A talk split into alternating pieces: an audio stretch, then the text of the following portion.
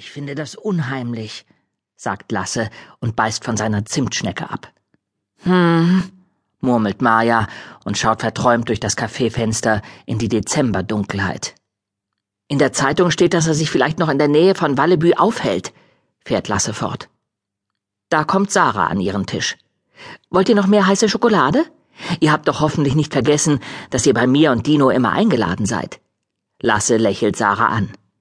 Ihr und Dino Panini gehört das gemütliche Café in Wallebü.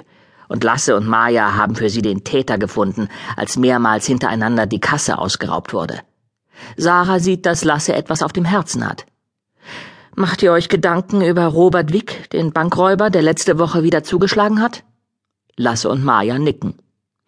Mohammed Karat sagt, er hat ihn hier in Wallebü gesehen, sagt Lasse. Vielleicht will der Bankräuber ja mit einem der Schiffe im Hafen das Land verlassen, sagt Maya. Das Geld aus der Bank hat er jedenfalls nicht gekriegt, sagt Sarah. Geschieht ihm recht, dem Schuft. Er hat den Sack mit den Scheinen fallen lassen, als er über eine Fußmatte in der Bank gestolpert ist.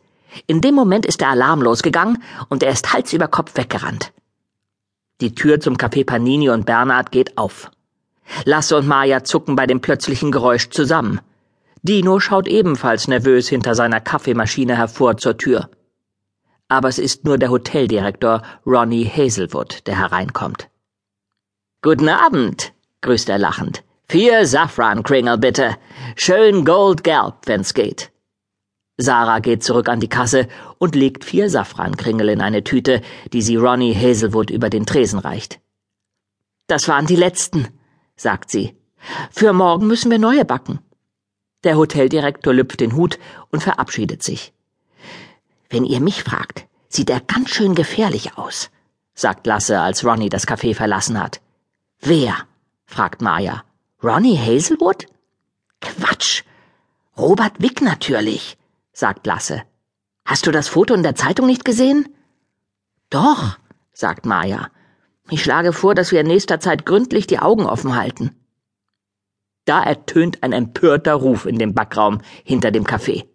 Der Vorhang wird aufgerissen und ein junger Mann kommt herausgestapft, den Lasse und Maja gut kennen. Der ehemalige Süßigkeitenverkäufer aus dem Rio-Kino. Der Safran ist alle, sagt er und hält Sarah und Dino eine leere Blechbüchse hin. Was machen Sie denn hier? fragt Maya. Sollten Sie nicht im fängt Lasse den Satz an. Gefängnis sitzen? bringt Maya ihn zu Ende. Der ehemalige Süßigkeitenverkäufer sieht Maya und Lasse verdutzt an, die er seit dem Abend, als er im Kino festgenommen wurde, nicht mehr gesehen hat. Dann streckt er sich und sagt stolz Vorzeitig wegen guter Führung entlassen. Der Gefängnisdirektor meinte, er habe noch nie so einen netten und gewissenhaften Gefangenen gehabt wie mich. Jetzt arbeitet er hier bei Dino und mir, fügt Sarah hinzu. Und wir sind mindestens so zufrieden wie der Gefängnisdirektor. Leopold backt fantastische Kuchen und Torten. Leopold? sagt Maja. Safrankringel kann ich jetzt jedenfalls nicht mehr backen, sagt der neue Kuchenbäcker, weil wir keinen Safran mehr haben.